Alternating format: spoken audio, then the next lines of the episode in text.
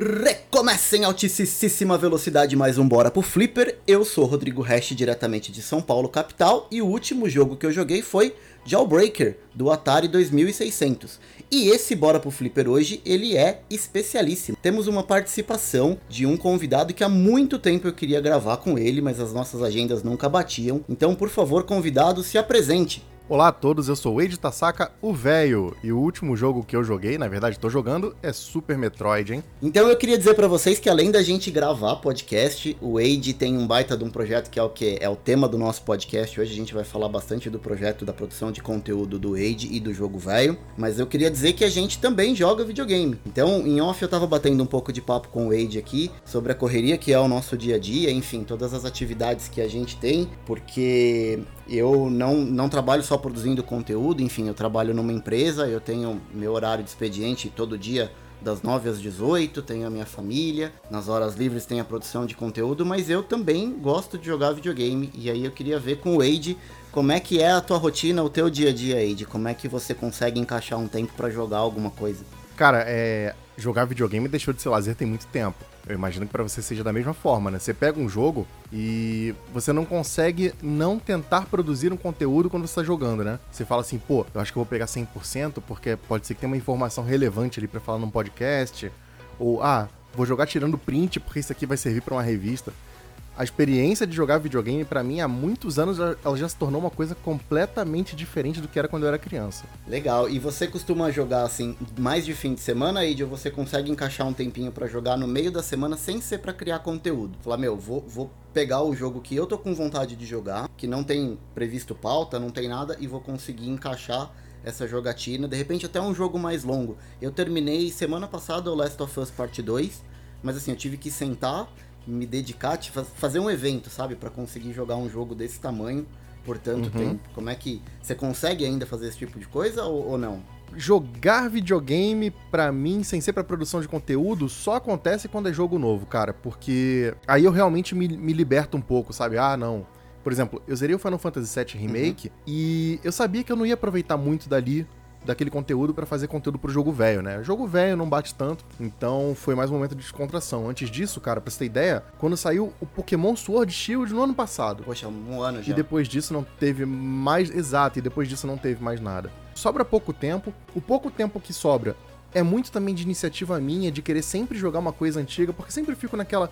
Putz, o Super Metroid mesmo. Eu olhei o joguinho no, no, Eu tava jogando pelo Switch, na verdade. É um jogo de Super Nintendo, mas eu tava jogando pelo Switch. E aí eu falei, caramba, cara, tem Super Metroid no Switch. Dá para jogar a qualquer hora que é rapidinho. Vou jogar só um pouquinho, só um uhum. pedacinho. Uhum. E acabou que eu tô zerando o jogo. Poxa, que legal. Geralmente é de madrugada, que é tipo, é o horário que eu paro, assim.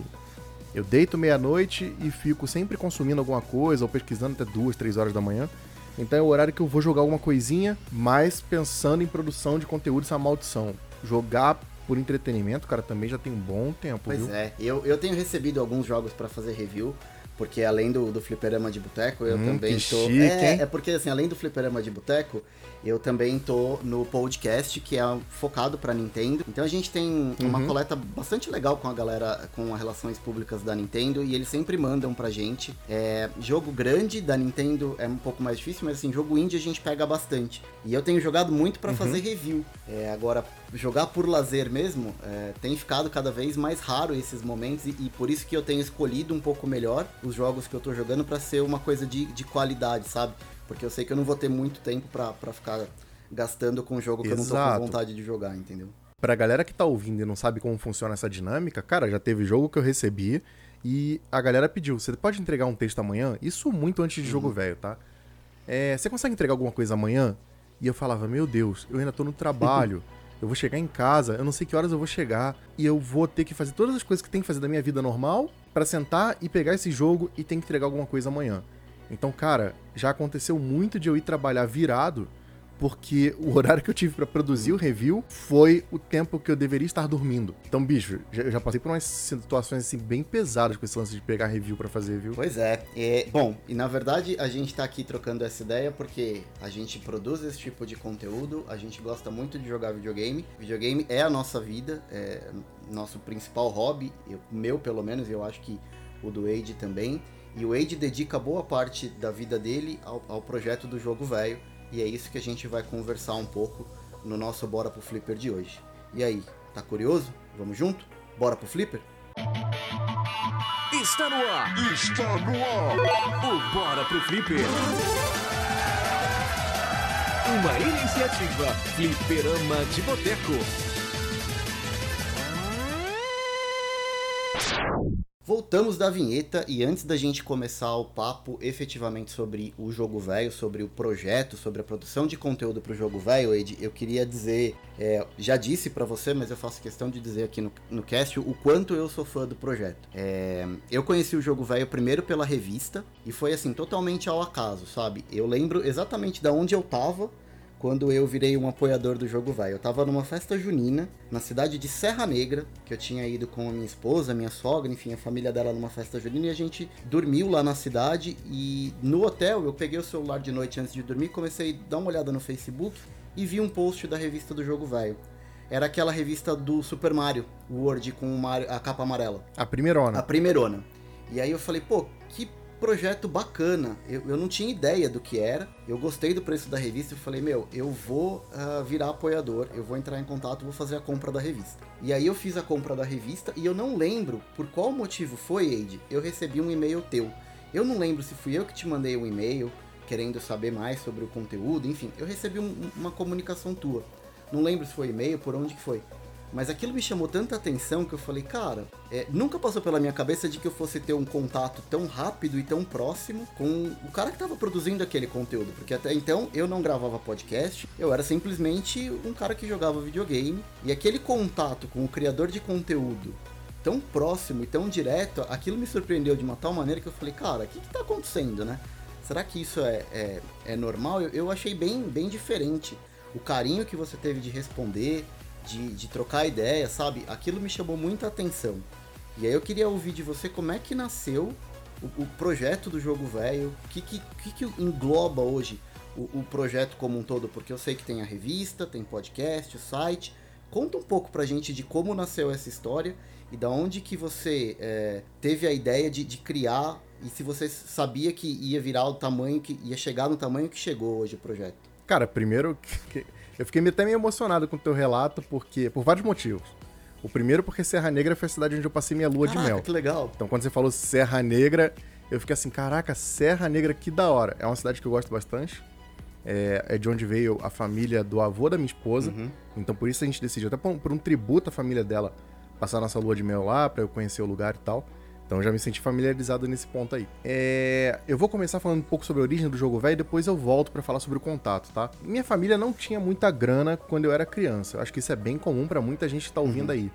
É, eu não podia comprar todos os jogos que eu queria, mas eu queria conhecer muita coisa. Então, a opção que a gente tinha para recorrer era revista de videogame. Tipo, não tinha cartucho para mim era Natal e aniversário. Então, para conseguir conhecer mais coisas, tinha que ser na base da revista. Uhum.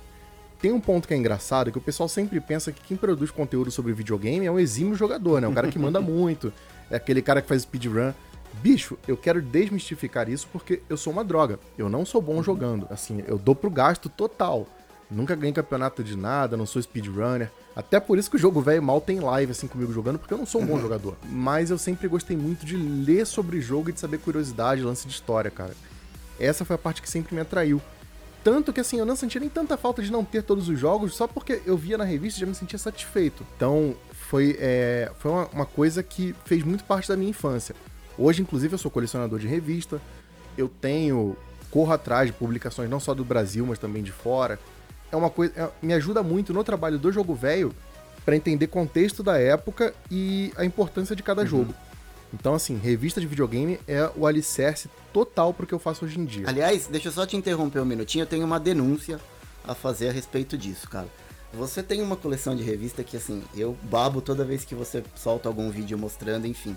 E a gente participa, acho que, do mesmo grupo no Facebook, que é para compra e venda de revista de videogame antiga. e sempre que alguém pinga alguma coisa, algum anúncio de revista lá, eu penso em dar um lance, em ver alguma coisa, já tem um, uma proposta do Age ali. Aí eu falo, cara, desse jeito eu não consigo comprar nada. Cara, não, não, não. Vou, vou ter que rebater isso aqui. É recente, é recente, eu espero que minha esposa não esteja ouvindo.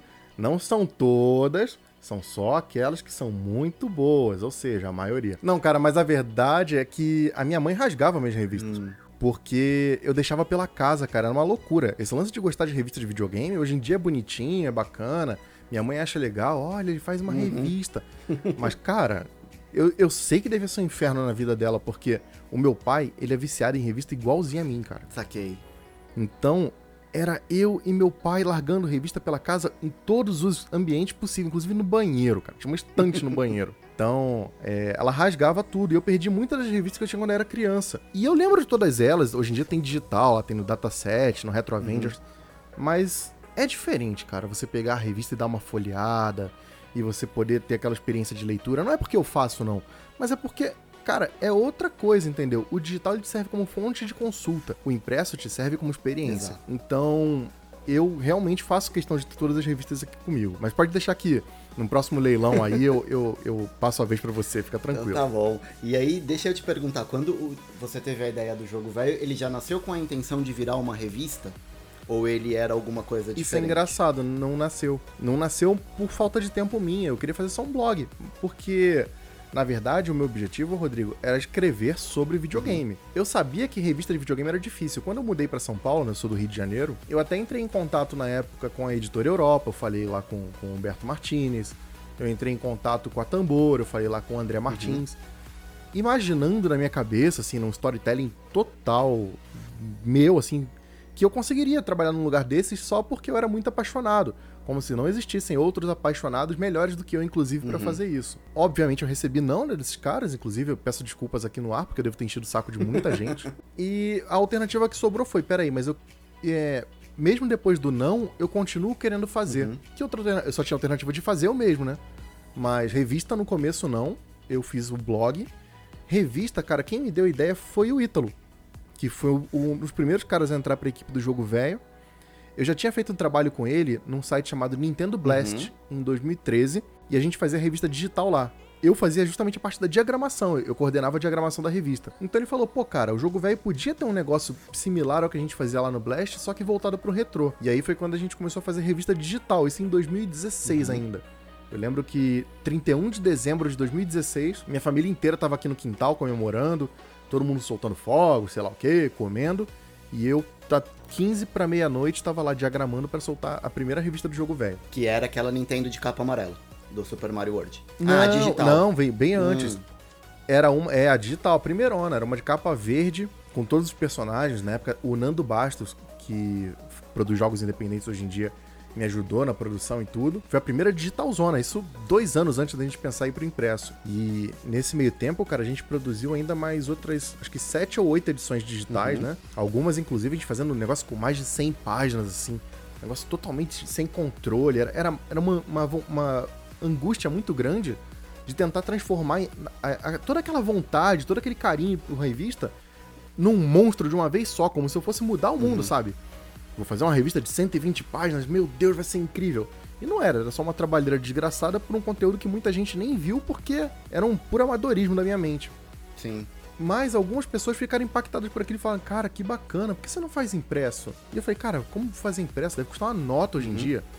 Foi justamente naquele momento que você tinha, por exemplo, a editora Abril falindo, você tinha um monte de revista bacana saindo do mercado, e eu pensando, cara, como que eu vou fazer uma revista se essa galera toda tá saindo do mercado? Não é um movimento muito contrário? Só que teve ao mesmo tempo, é, eu cheguei a participar por um tempo da Warp Zone. É, logo que a revista começou, que eles começaram a lançar livrinhos, eu peguei a primeira leva de livrinhos e eu escrevi com eles, quase toda. Então eu tive muito da, da percepção de que existia público para isso, ainda que nichado, né?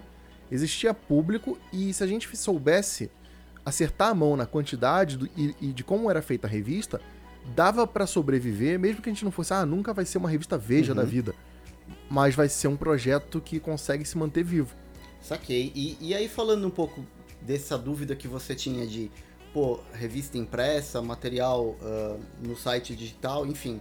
Eu acho que a galera que consome esse tipo de conteúdo sobre videogame, eu acho que a gente pode. é, segregar nunca é bom, mas eu acho que tem du- duas levas de público que eu, que eu vejo nesse cenário hoje.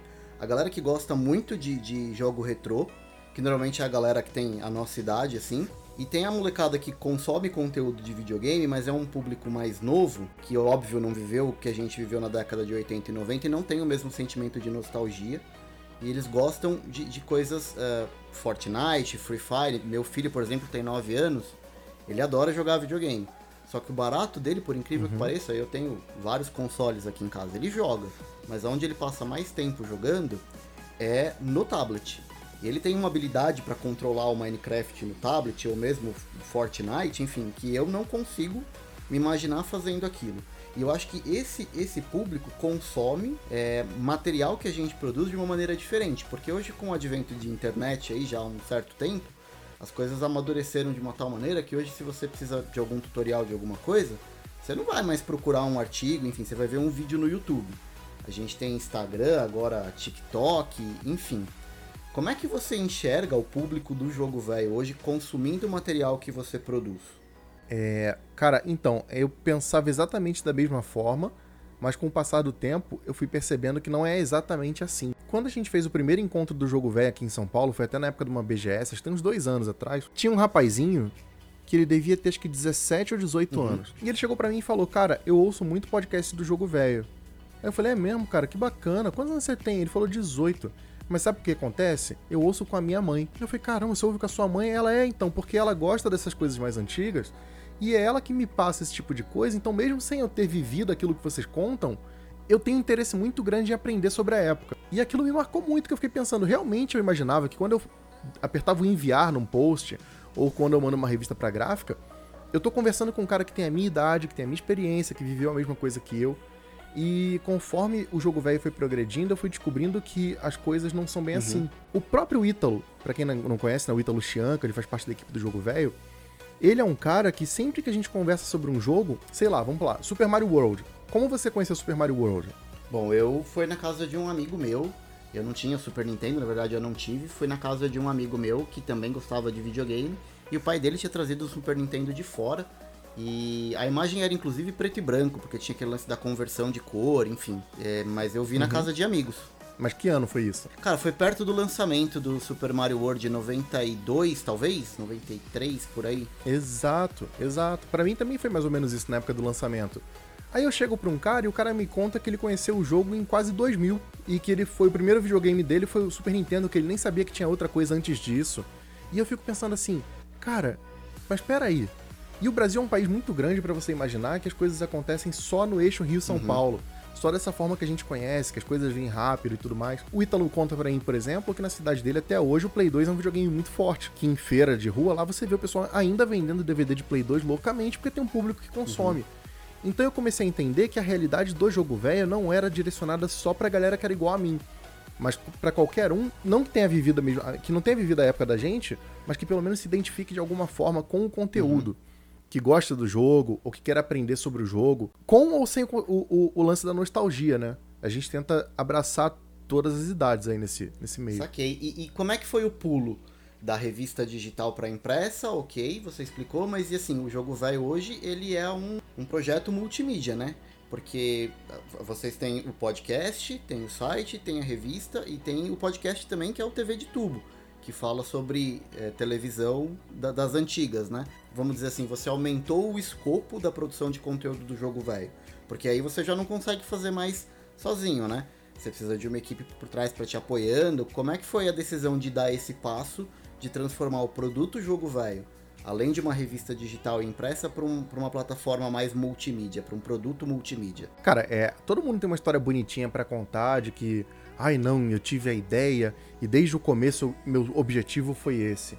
E eu não tinha essa percepção. Eu só queria fazer um blogzinho, eu só queria fazer um texto. Quando eu falo isso pra minha esposa, ela tem vontade de me matar, mas eu sempre digo para ela que eu queria o jogo velho para ser um blogzinho que eu ia postar um texto por semana. Sabe, de boa, assim, um dia, ah, joguei isso aqui, fiz um textinho lá, gostou, gostou, não gostou, tá bom vai pro uhum. ar. Mas eu não consigo ser assim e para piorar, eu só me junto com gente que não consegue ser assim da mesma forma. É, normalmente a galera desse meio é tudo louco, né? Só vem, só vem maluco, cara. O jogo velho só tem maluco. Então entra o Ítalo e o Ítalo começa a me encher o saco até a gente lançar a revista. Ele não sossegou enquanto a gente não fez. É, depois entrou o Edu. O Edu, ele é, o, ele é amigo meu de infância, é um cara conhecido no bate-papo do UOL. quando eu tinha acho que 12 ou 13 anos, cara. Caramba. Ele é um cara que. Ele é o cara que basicamente gerencia a parte de visual do jogo velho. Então é o cara que vai passar uma noite inteira em claro pra tentar fazer um vídeo de 3 minutos de duração que vai ficar lindo. Mas que infelizmente ainda ninguém viu. Mas é o cara assim muito dedicado, muito, muito megalomaníaco. Então só de ter esses dois caras junto comigo, eu já- eu já tava meio ferrado. Em 2017, eu acho. Sim, 17. Eu conheci o Caio Hansen, né? Que ele era do, do Retro Geek. Uhum. Ele tinha acabado de, de sair do podcast e ele queria fazer alguma coisa nova. Ele chegou pra mim e falou: pô, cara, eu, eu, é, eu gosto muito de podcast. Falei, pô, se você gosta de podcast, vem fazer um comigo. E a gente se encontrou aqui em São Paulo, trocou uma ideia e, assim, o meu, meu conhecimento de podcast até então era 0,5. Uhum. Eu fui conhecer, por exemplo, o Jovem Nerd, que todo mundo conhece desde sempre. Eu fui ouvir o meu primeiro Nerdcast em 2016. Caramba, recente. Até então, eu nem sabia o que era um podcast. Eu vi o pessoal compartilhando, mas era uma coisa que eu falava. Deve ser alguma coisa de gente jovem aí que eu nem vou me meter, fotolog, essas coisas assim. E, tipo, deixei passar batido, cara. Eu me arrependo muito de não ter pego o começo da coisa. Uhum. Então o Kai me apresentou a mídia, me ensinou basicamente tudo. E eu comecei a consumir bastante, né, Pra aprender bastante. Mas cada pessoa que foi entrando pro jogo velho foi aumentando, foi colocando sua pegada ali. O Kai quis fazer o podcast, o Ítalo trouxe a ideia da revista, o Edu é quem toca os vídeos, a Sora faz a revisão de tudo que a gente faz ali e somos nós cinco basicamente tocando tudo isso. Mas cada um tocando um braço do projeto. Saquei. E, e desses projetos todos, Eide, é, qual, qual que é o que te traz mais desafio pra você manter vivo? É a revista impressa? É o podcast? É manter o próprio site? Abastecer o site com, com um artigo? Qual que é o que te traz mais desafio? Ah, cara, é, é- todos trazem desafios, mas cada um numa medida diferente, né? Você quer uma, uma história engraçada? É, a gente lançou no ano passado uma revista especial sobre Super Mario Bros 3.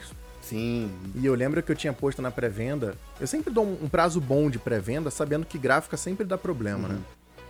Aí eu falei que eu ia fazer o envio, se não me engano, era num dia 8, eu não lembro o mês, mas foi num dia 8, assim, acho que era no começo do ano passado. Não, foi próximo da BGS, foi isso. Eu tinha me comprometido a levar a revista pra BGS pra vender, a gente vendeu até no stand da Warp Zone. Uhum. E mandei com super antecedência pra gráfica e tal, pra mim tava tudo certo. Aí faltam uns quatro dias pra BGS, eu ligo pra gráfica, e aí, tá tudo bem? Vocês já vão trazer hoje? Não, a gente vai te entregar só na próxima semana, deu um problema aqui. Eu falei, beleza, mas próxima semana quando? O prazo que ela me deu, basicamente, era depois da BGS ter passado. Caramba, Falei, com cara, tudo não. vendido já e a galera pra pegar na BGS. Com tudo vendido e, e fora a expectativa toda de lançar o material, a gente já tinha prometido, já dado a cara a tapa. Falei, não, bicho, não tem como. Ah, não, Age, é porque não vai dar, a gente tá muito ferrado. Falei, bicho, me ajuda, me entrega uma parte e pelo menos depois eu me viro, depois a gente vê.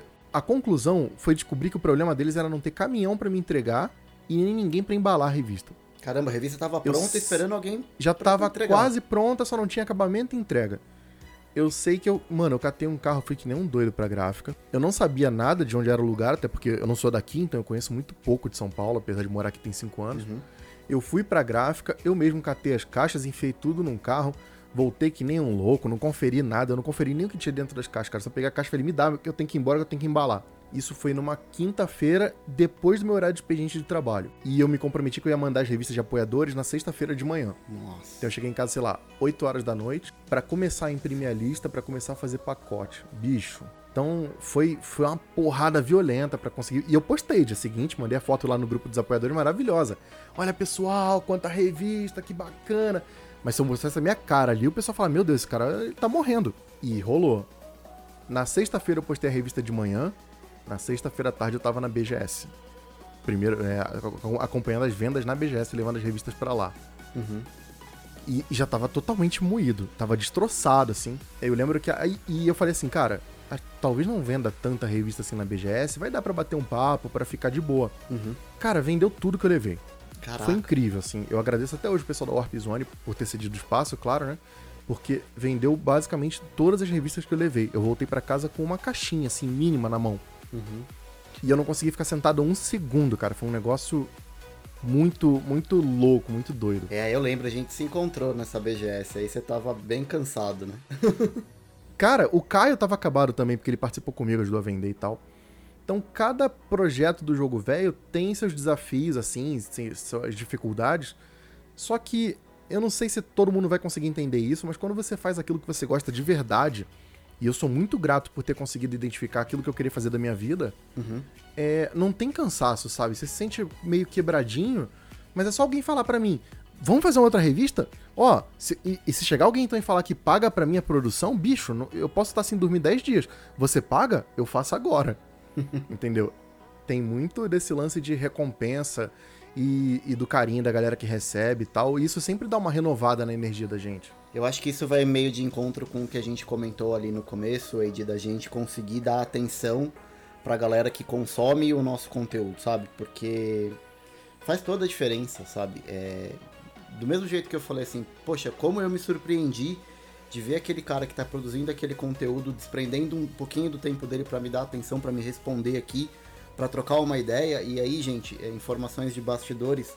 Quando eu decidi lançar o livro, enfim, eu conversei muito, muito, muito com o Ítalo, muito, muito, muito com o Wade, porque eu não tinha ideia de nada, de como preparar o material, enfim, como é que eu preparo o arquivo para mandar para gráfica.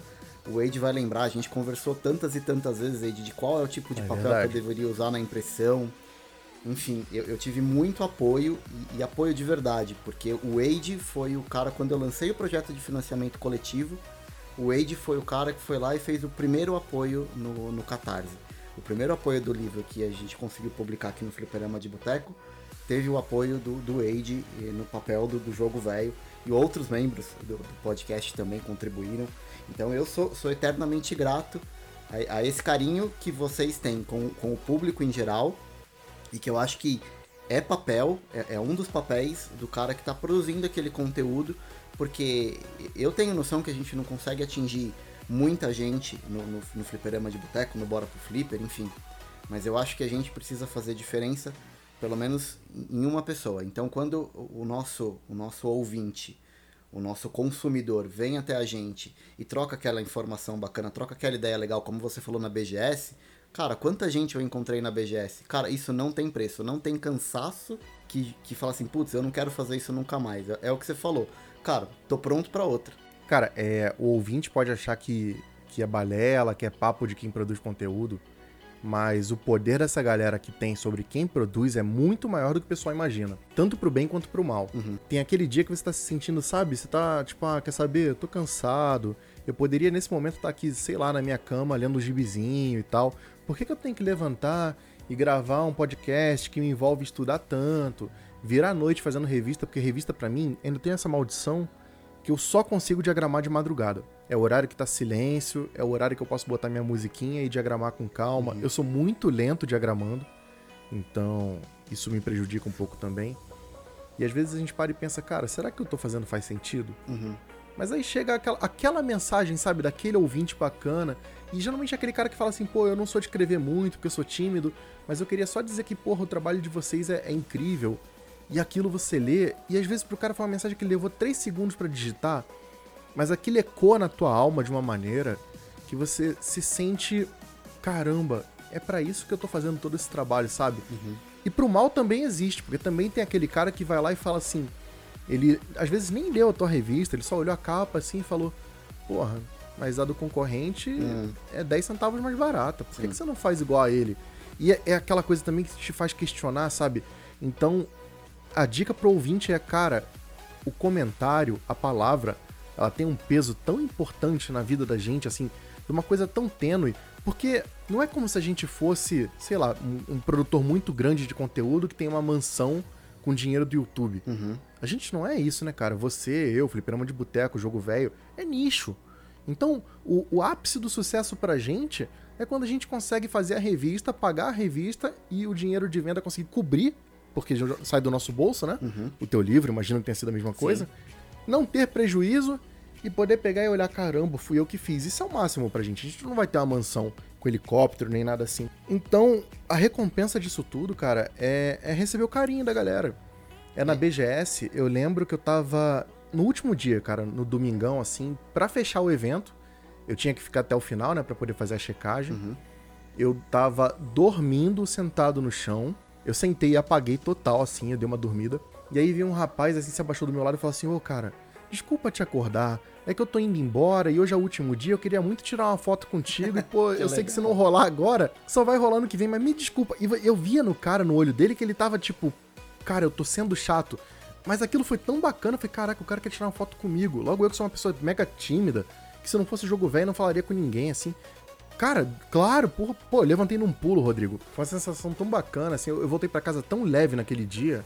Então, porra, é, é, a recompensa do trabalho da gente, cara. É saber que tá funcionando, que a galera tá curtindo. É isso, gente. Você que tá ouvindo esse Bora pro Flipper hoje, é, o comentário do nosso ouvinte é o salário do podcaster. É, é isso é basicamente. que, paga, que faz a gente continuar produzindo conteúdo para vocês. Basicamente é isso e financiamento coletivo, né? Hoje em dia tem que ter também, né? Tem que ter. É, eu imagina, independente tentando lançar um livro, enfim, o financiamento coletivo foi o que me proporcionou a poder entrar no mercado de material impresso e de realizar o sonho mesmo, porque eu tinha o sonho de escrever um livro. E assim, então foi uhum. financiamento coletivo e o abraço da comunidade como um todo, a galera da, da Warp Zone, vocês do Jogo Velho, o pessoal do Bora pro Flipper que me abriu as portas, eu simplesmente era um ouvinte que um dia mandou um e-mail pros caras e falando, meu, gosto do trabalho de vocês, queria gravar um dia.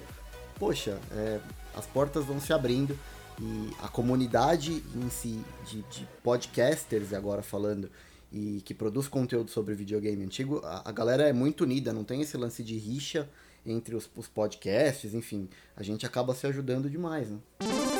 Bora pro Flipper! Agora, Eide, a gente falou do jogo velho, de produzir conteúdo sobre videogame retrô. Agora, como é que você vê isso pro futuro? Porque assim, o mercado de jogo retrô, ele vem aquecido de uns anos pra cá, né? Eu lembro que, sei lá, se a gente pegasse 10 anos atrás, por exemplo, as coisas custavam mais barato do que a gente tem hoje. Se você pesquisar por qualquer jogo, cartucho antigo no Mercado Livre, parece que as coisas estão meio hiperflacionadas e o que acontece é que eu percebo que tem tido um interesse muito grande da galera nos últimos anos nesse lance de colecionador, de retrô. E eu queria saber como é que você vê, por que que você acha que, que isso aconteceu de uns anos para cá e como é que você enxerga o cenário retrô para o futuro? Se você acha que isso é, um, é uma coisa que deve continuar por muito mais tempo, a gente vai precisar dar uma mudada no conteúdo que a gente está produzindo. Como é que você vê o futuro do, do mercado retro game? Cara, futuro é muito difícil. Eu tenho alguns palpites assim, né? Eu acho que, por exemplo, esse lance dos preços estarem inflacionados tem muito a ver com uma galera despertando ainda para essa coisa do retrô hoje em dia. A gente fala que tem uma cena, que tem um movimento, mas na verdade ele não é que tenha, ele tá nascendo e tá crescendo.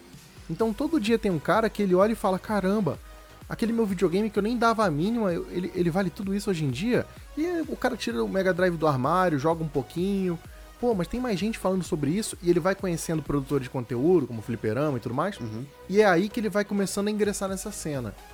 Conforme o interesse da galera aumenta, é básico de mercado, né, cara? É oferta e procura. Sim. O pessoal vai vendo que dá para subir o preço porque tem gente pagando.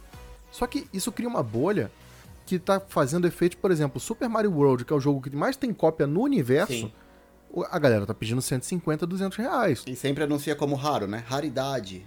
Ah, não, é hiper raro aqui. Eu tenho um Super Mario World que é só meu, que é perfeito e tal, não sei o quê. Acontece. Tem quem compre? Por enquanto, tem. Tem quem compre. Tem aquele cara que não tá tão por dentro, que nem sabe, por exemplo, que tem uma cena super aquecida de grupo uhum. ou de, de eventos e tudo mais, ele vai lá e paga. Até que ponto vai ter isso, eu não sei. E aí eu acho que a tendência é o preço não voltar àquela época, isso eu acho que não vai acontecer nunca mais. Dólar, tudo isso influencia. Uhum. E também a consciência de que a galera tá entendendo o valor que isso tem de verdade, né? Antigamente, quando era, era tudo baratinho, não é que era tudo baratinho porque era o preço justo de mercado. É porque era lixo. Uhum, ninguém tinha era uma coisa que o pessoal né? falava. Exato, ah, isso aqui era, sei lá, meu filho jogava, eu vou vender por qualquer 10 mil reais e tá bom. E hoje em dia o pessoal já olha o Mercado Livre e fala: peraí, 10 mil reais, não. Tem um cara vendendo a 100, eu vou vender a 100 também. Uhum. Então, voltar para aquele preço não volta mais, mas eu acho que vai dar uma caidinha, assim. Em algum momento deve começar a esfriar um pouco.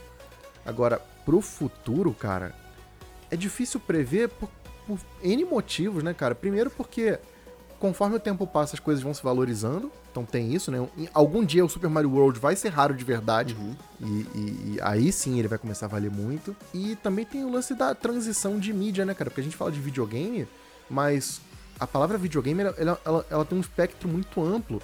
Você fala em videogame, mas você tá botando no mesmo balaio o telejogo uhum. e o Play 5. Sim. E na verdade, cara, tirando a experiência, eles são completamente diferentes em todos os aspectos, né? Então, tipo, a, a experiência de colecionismo, por exemplo, ela vai morrer, ela, tem, ela tá datada.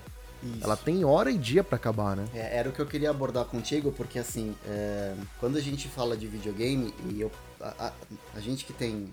que cresceu nos anos 80, eu sou de 81, a gente teve a oportunidade de pegar a cena de videogame nascendo no Brasil. Chegou aqui muito depois dos Estados Unidos, do Japão, sim, mas, por exemplo, todo mundo fala do Crash de 83. Mas em 85 o Atari aqui no Brasil tava bombando. A gente não chegou a vivenciar isso no Brasil. Então assim, a gente é uma geração que a gente pegou o nascimento e eu não sei até onde vai, né? Porque a gente vai ficando velho, enfim, ninguém vai ficar pra semente. Agora, a galera que começou a jogar videogame, por exemplo, no PlayStation 2, ou até mais pra frente, como é que vai virar esse cenário no futuro? Porque os videogames não são mais como antigamente, como você falou, né?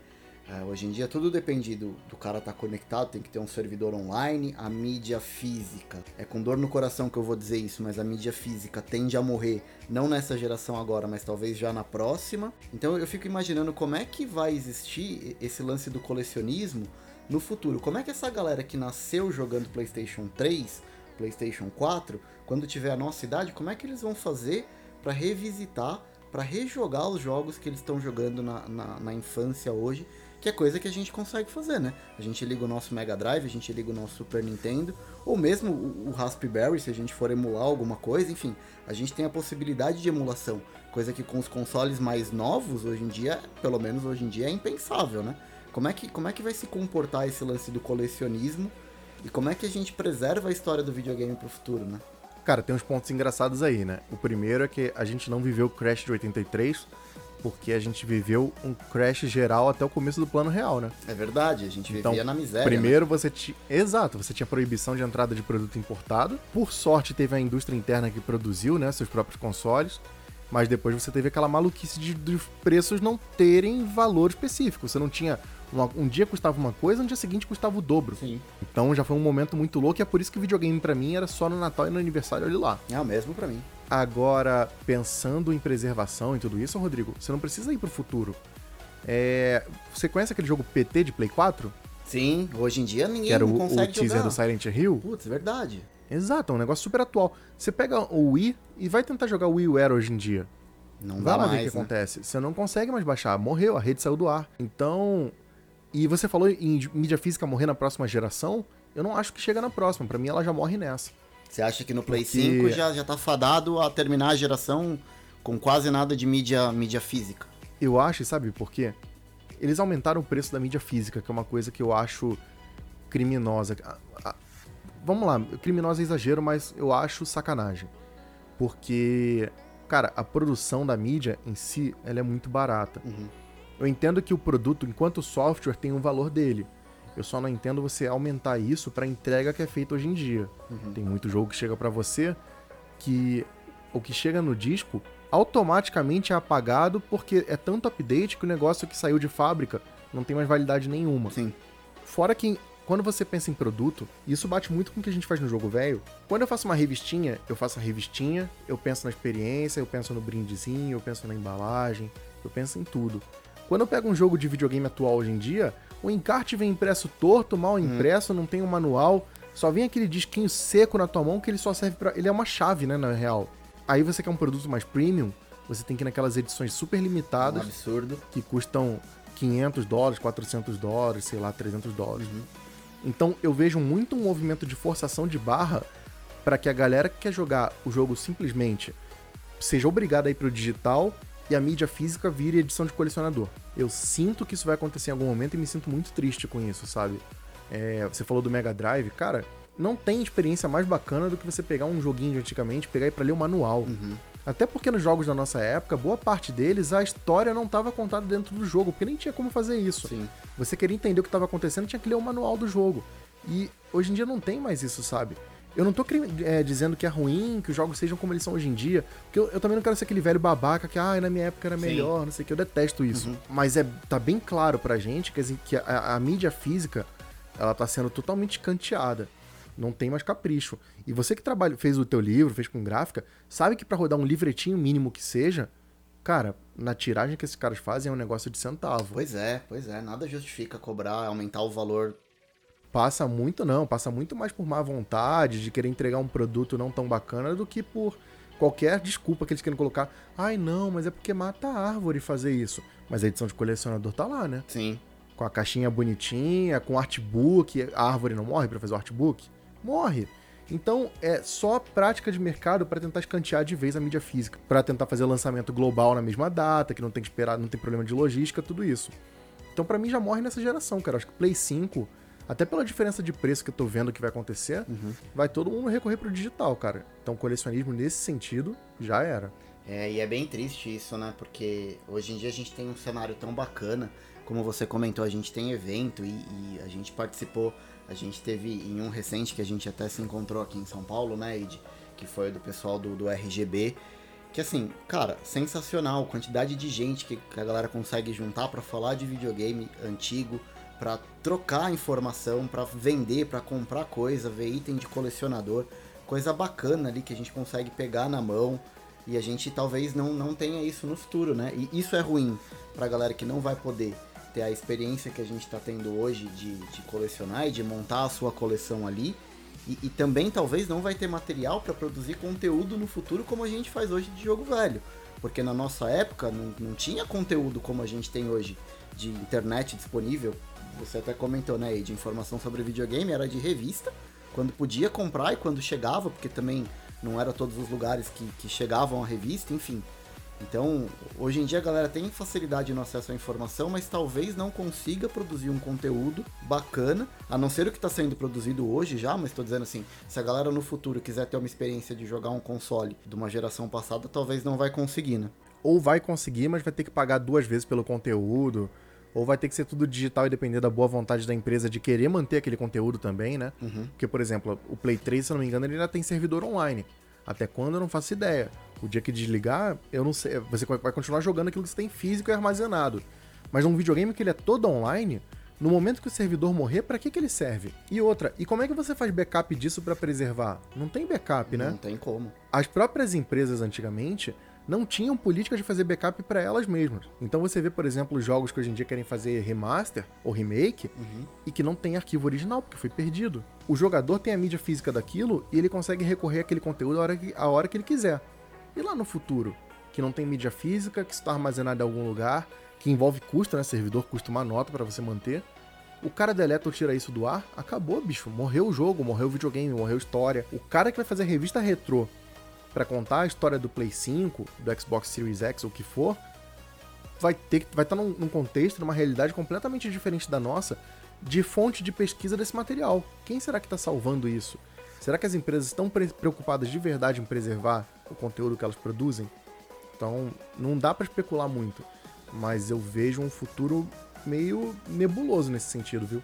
Pois é, é, assim, o bom é que hoje com, com o lance da, da gente conseguir produzir bastante conteúdo e a gente colocar tudo isso online, por exemplo, eu até costumo brincar sempre que o YouTube hoje em dia ou é vídeo de maquiagem ou é vídeo de videogame, né? Assim, é, é o que a gente mais tem hoje no YouTube. Então, assim, tem uma galera muito bacana produzindo conteúdo legal, mesmo sobre jogos antigos. E aí eu até queria, não sei se você conhece, mas tem, tem o Guzang do, do Assopra Fitas, tem o Fiasco, que Conheço, também claro. traz bastante, bastante conteúdo mais antigo. Que assim, que é uma galera mais nova que a gente, mas que também pegou um pouco desse, desse lance da nostalgia e ainda tá produzindo um conteúdo bacana é, sobre videogame antigo, né? Agora, como é que, como é que a gente é, passa o manto adiante, né? Como é que a gente é, traz mais pessoas para produzir conteúdo, enfim, como é que a gente consegue estimular é, jogadores mais novos a conhecer é, as coisas mais antigas, né? Eu, eu acho que esse é um, é um desafio nosso também e é um papel de todo mundo que gosta de videogame antigo é tentar plantar ali a sementinha pro cara que, que tá acostumado a jogar só jogos novos ou que não de repente não, não conhece ou não teve oportunidade de conhecer os jo- jogos mais antigos, que tem um universo tão grande, com tanta coisa que de repente ele tá deixando passar que ele pode se divertir hoje em dia, e de repente ele tá com a mente mais, mais focada na, na geração atual, de gráfico, enfim, acho que a gente também tem esse lance muito de pensando em preservar a história, de tentar trazer mais gente para conhecer o que a gente gosta tanto e é por isso que a gente acaba produzindo tanto conteúdo, né? Cara, é total isso que você falou. Inclusive, cara, hoje em dia eu tô me desligando muito do, do, da- do selo de retro gamer, porque eu já não me vejo mais como retro gamer. Eu me vejo como jogador de videogame, Uhum. preocupado em mostrar, por exemplo, pro seu filho que o Free Fire que ele gosta veio de algum lugar. Que não nasceu Free Fire por si só. Ele ali no vácuo, ele nasceu como ele é.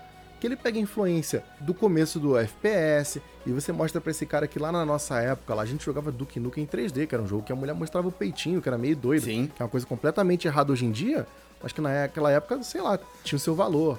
E você tinha o Wolfenstein 3D, e que não tinha um 3Dzão perfeito, sabe? É, é importante você mostrar pra galera que o videogame ele não é uma coisa que surgiu no vácuo, do nada, como ele é hoje em dia.